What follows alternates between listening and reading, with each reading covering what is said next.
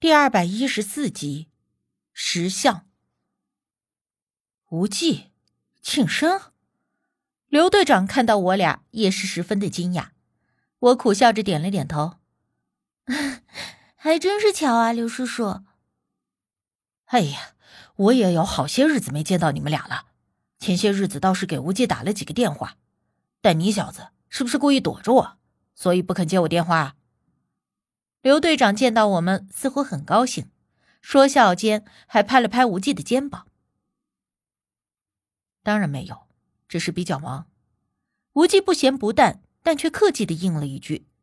刘队长笑看了他一眼，呵呵，就你这脾气，我还是了解一点的，就不用跟我装了。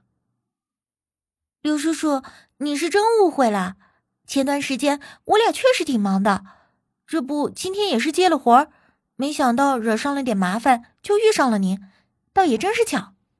我趁机说好话，给刘队长拉关系。哦，对对对，呃，我看见你们俩一高兴，差点忘了正事儿了。你们怎么会在这儿？刘队长一说起正事儿来，顿时收了笑容。我看了一下周围，没有其他人，这才把这家酒店闹鬼，而我们接了捉鬼的活儿，然后在封闭的房间里发现了尸骸的来龙去脉，都如实的说了一番。这些事儿，若是搁在其他人听来，必然不是把我和无忌当傻子骗子。就是将我俩当成嫌疑人了，而刘队长是知道我和无忌的底细的，我俩的本事他也是亲眼见过，所以这种事儿在他听来也就合情合理了。原来是这样，这家酒店十几年前发生的那件事儿，当时我也是处理的，只不过啊，当时我还不是队长，没想到都过了这么久了，又会牵出这件事儿来。刘队长皱着眉头感叹道。那当初的那两个人确实是自杀吗？我顺势问道。不错，都是自杀的，两个人还是情侣。这个孩子，刘队长话说一半，没有继续说下去。或许这个孩子会不会是那两个人的孩子？而他们在这家酒店徘徊这么多年不肯离开，就是因为放不下这个孩子？我大胆的推测。嗯，案件还没有调查清楚之前，也不能绝对的下定论。不过你说的也确实有可能。刘队长点了点头。但是他们为什么要把孩子藏在床板下呢？而且当时你们办案人员没有发现这个孩子吗？我奇怪的问。刘队长摇头。很有可能两个人出事之前，孩子就已经死了，不然。应该会听到哭声或者其他响动。我脑补了一下当时的画面，就已经觉得不寒而栗了。嗯，不知道孩子是怎么死的。这个死因嘛，还需要做进一步的调查。不过因为时隔太久，调查起来也有很多的难度，恐怕是需要一些时间了。刘队长接言道。后来我和无忌。分别录好了口供之后，就可以离开了。也好在是遇上了刘队长，不然那恐怕还有许多的麻烦。但即便如此，也被叮嘱，如果有任何的需要，还会来找我们。希望到时候我们也能够配合调查。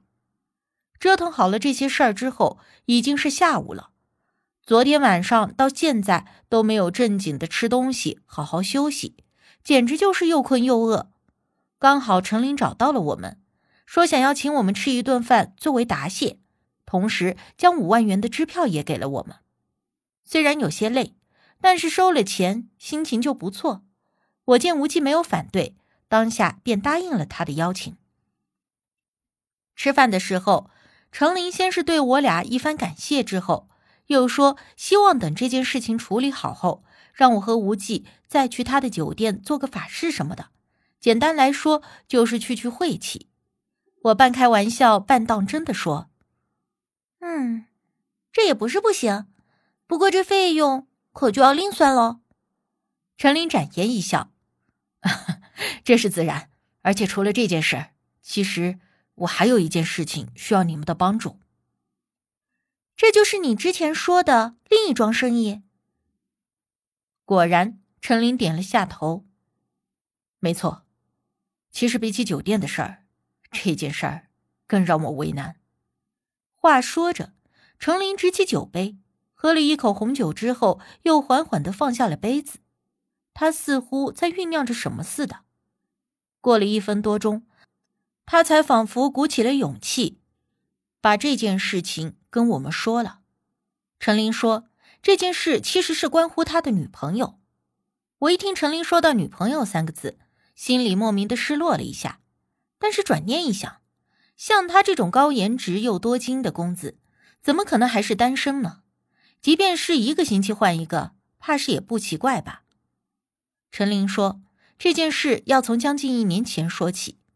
他和女朋友肖莲莲都是户外运动的爱好者，都喜欢登山、徒步、穿越等等。那年五月份，两个人约好了去徒步穿越。那是我们周边的一座小城，山水风景都很有名气，也有很多的徒步爱好者常常会挑战那里茂密的森林。那一次，原本开始和经过都很顺利。”一切都如同预料中的进行着，只不过在半路上的时候，突然天空下起了大暴雨。因为之前他们看过天气预报，而且当天的天气也确实很晴朗。这突如其来的暴雨打得两个人措手不及。但是在密林中，前不着村后不着店，根本就无计可施。可巧的是，二人看到附近有一个小洞，可以勉强容身其中。二人入内暂且避雨。他们一路跑着过去，发现那个洞内竟然供奉着一小尊石像，但是那个石像却十分的抽象，只是一个人的形状，不但没有五官，就连男女都看不出来，而且很粗糙的石头，没有任何的雕饰，而石像面前摆放着香炉，还有被雨水打湿的香灰，一旁还放着一小把散开未燃的香。陈林本是唯物主义者。认为这些供奉神像什么的都是不切实际、逃避现实的选择，自然那尊粗糙的石像也没有得到他的敬畏。二人不管不顾的就缩到了洞内避雨。期间，他女朋友肖莲莲还念叨说：“神仙莫怪，我们只是避避雨而已，神仙莫怪。”陈琳听到了，还笑话肖莲莲，竟然相信这种歪门邪说。枉他还是生长在红旗下、受着现代科学教育的高材生。说到这里，程琳又喝了一口酒。那场雨下的实在是太大了，豆大的雨点打在身上，打得我俩全身都疼，甚至都不敢睁开眼。可能也就是在那个时候，他……陈琳说，当时他们俩又冷又疼，洞又很小。只能够蜷缩在里面，半面身子都已经湿透了。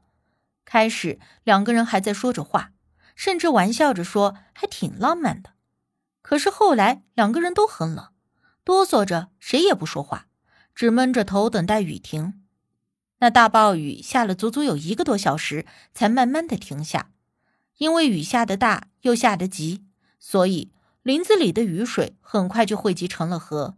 头顶上的树木、山石也因为雨水的冲刷而时不时的向下坠落，甚至会有滑坡的可能性。陈琳见雨停了，就拉着肖莲莲赶紧走，而那个时候，肖莲莲一直闷不吭声的跟着他，也不说话。当时陈琳觉得奇怪，但是也没有多想，以为肖莲莲是被吓着了，或者被冻着了，于是就只想着快点出林子。这两个人又是泥又是水的跋涉了两个多小时，终于出了林子，之后返回到城里。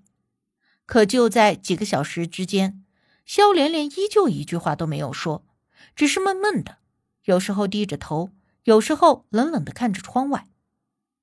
因为肖莲莲生气的时候也有不说话的习惯，陈琳一开始还以为她是生气了，因为这次徒步活动是她提出来的。没想到准备的不周全，遇到了这件事。可是陈琳又觉得出事儿了，他也不想，毕竟老天爷是否下雨，他也管不了呢。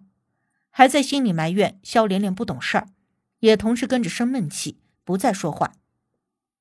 后来他们就这样冷战了半个月。肖连连突然给陈琳打电话了，而且电话中的他就像是什么事情都没有发生过一样，约陈琳吃饭、看电影。陈琳说：“可是从那之后，我就发现肖连连变了，变成另外一个人。”